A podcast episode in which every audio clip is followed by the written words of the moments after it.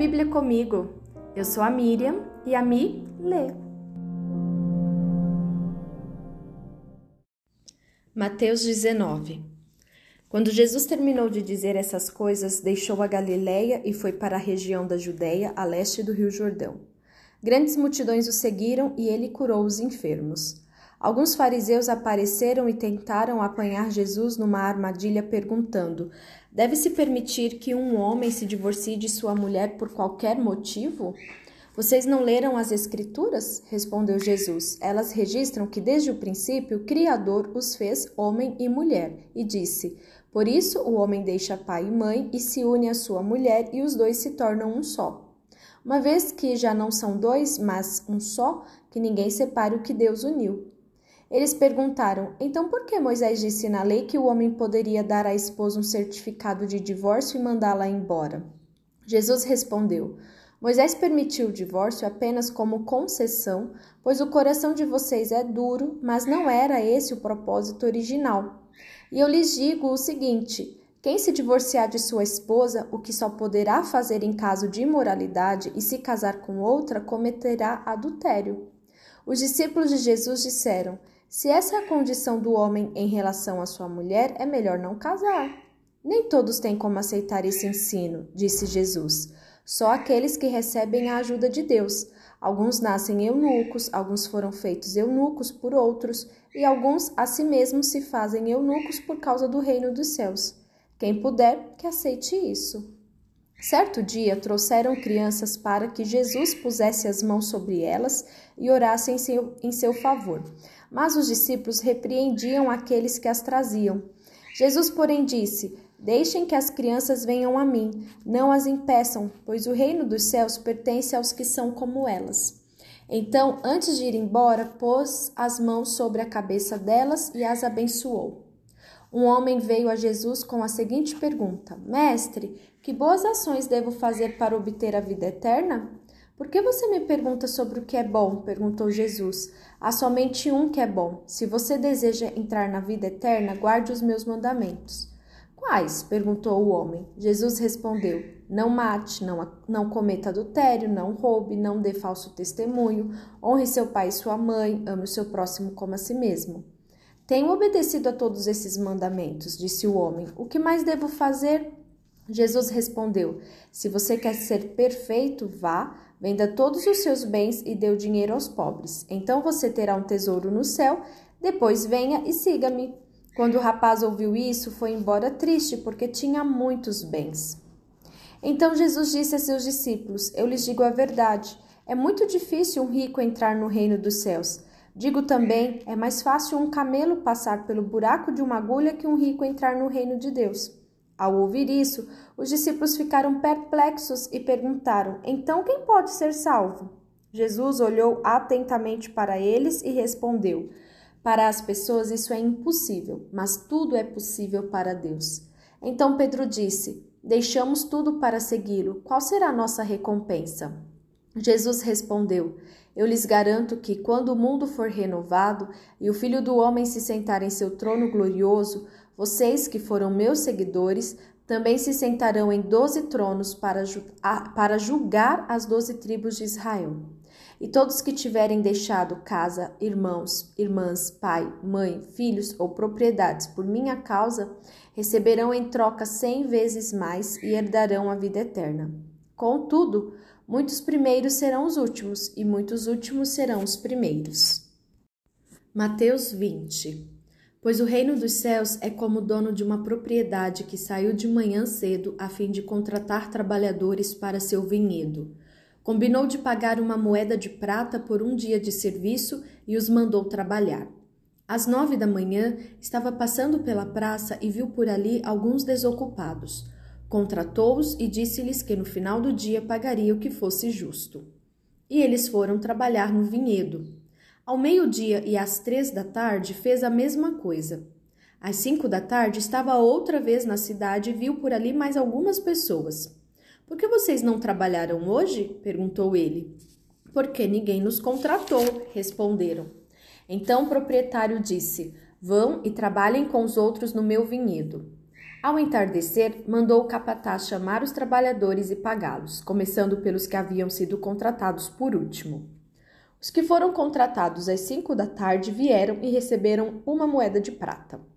Quando chegaram os que foram contratados primeiro, imaginaram que receberiam mais. Contudo, também receberam uma moeda de prata. Ao receber o pagamento, queixaram-se ao proprietário.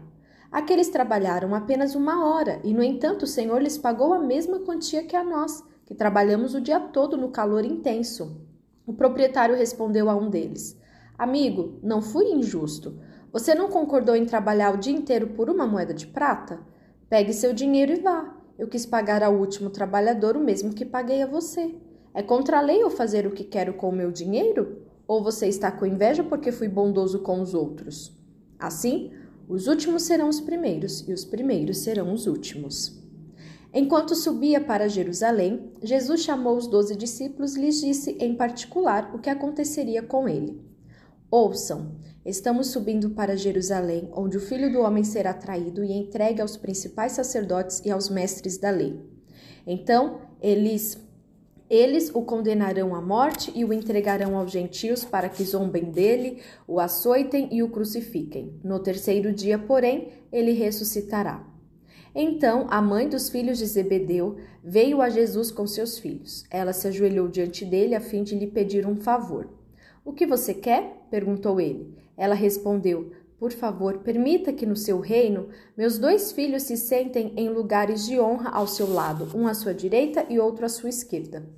Jesus respondeu: Vocês não sabem o que estão pedindo. São capazes de beber do cálice que estou prestes a beber? Somos, disseram eles. Então Jesus disse: De fato, vocês beberão do meu cálice. Não cabe a mim, no entanto, dizer quem se sentará à minha direita ou à minha esquerda. Meu Pai preparou esses lugares para aqueles que ele escolher. Quando os outros dez discípulos souberam o que os dois irmãos haviam pedido, ficaram indignados. Então Jesus os reuniu e disse: Vocês sabem que os governantes deste mundo têm poder sobre o povo e que os oficiais exer exercem sua autoridade sobre os súditos. Entre vocês, porém, será diferente. Quem quiser ser o líder entre vocês, que seja servo, e quem quiser ser o primeiro entre vocês, que se torne escravo pois nem mesmo o filho do homem veio para ser servido, mas para servir e dar sua vida em resgate por muitos. Quando Jesus e seus discípulos saíam de Jericó, uma grande multidão o seguiu. Dois cegos estavam sentados à beira do caminho e, quando souberam que Jesus vinha naquela direção, começaram a gritar: Senhor, filho de Davi, tenha misericórdia de nós.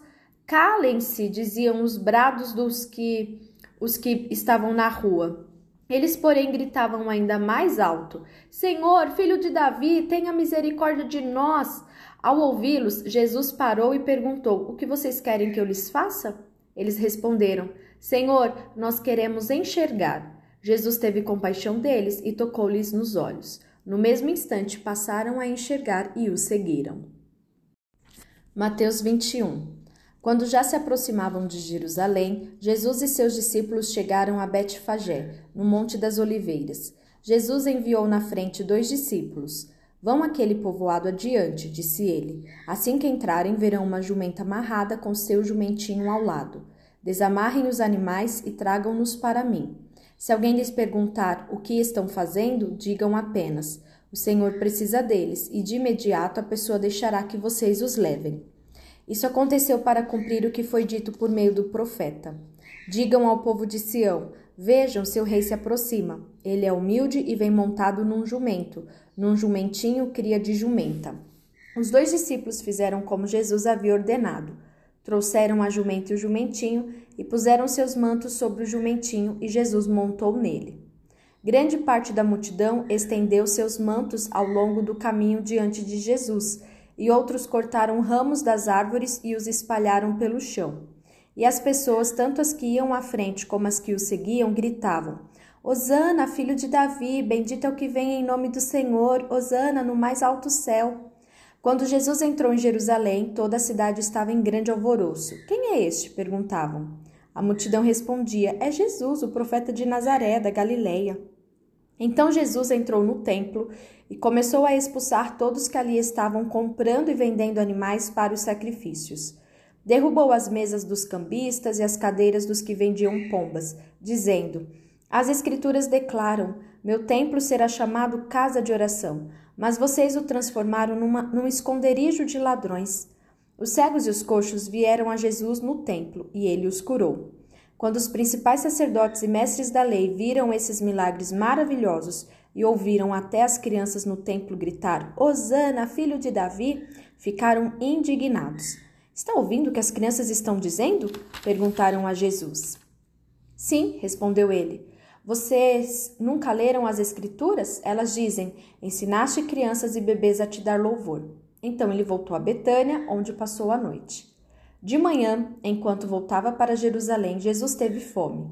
Encontrando uma figueira à beira do caminho, foi ver se havia figos, mas só encontrou folhas. Então disse a figueira: Nunca mais dê frutos.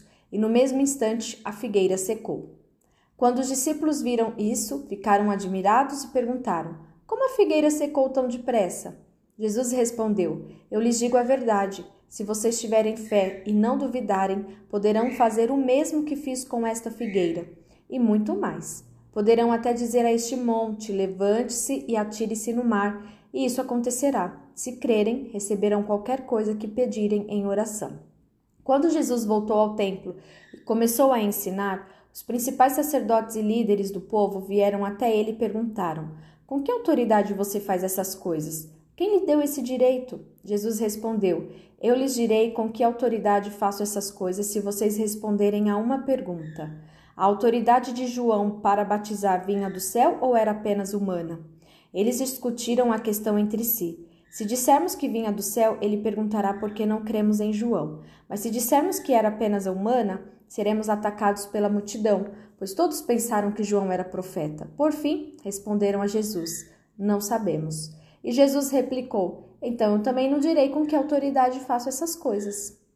Os que, o que acham disto? Um homem que tinha dois filhos disse ao mais velho: Filho, vá trabalhar no vinhedo hoje. O filho respondeu: Não vou, mas depois mudou de ideia e foi.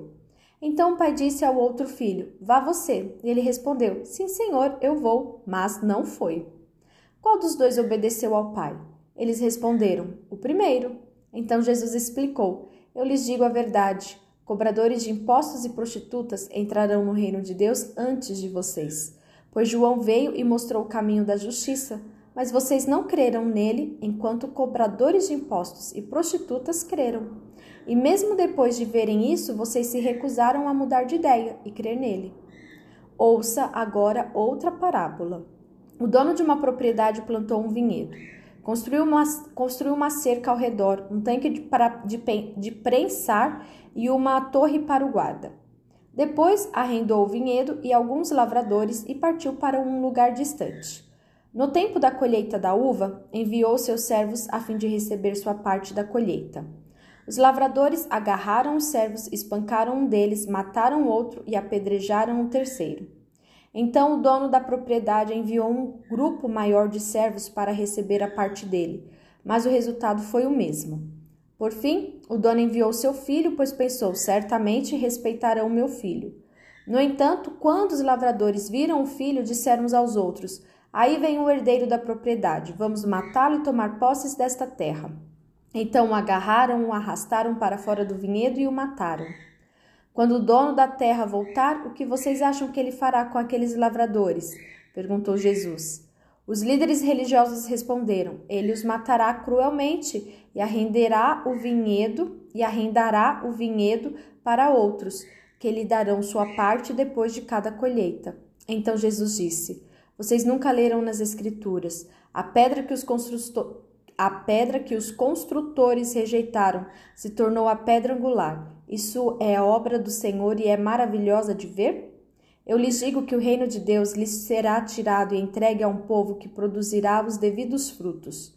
Quem tropeçar nesta pedra será despedaçado, e aquele sobre quem ela cair sair será reduzido a pó.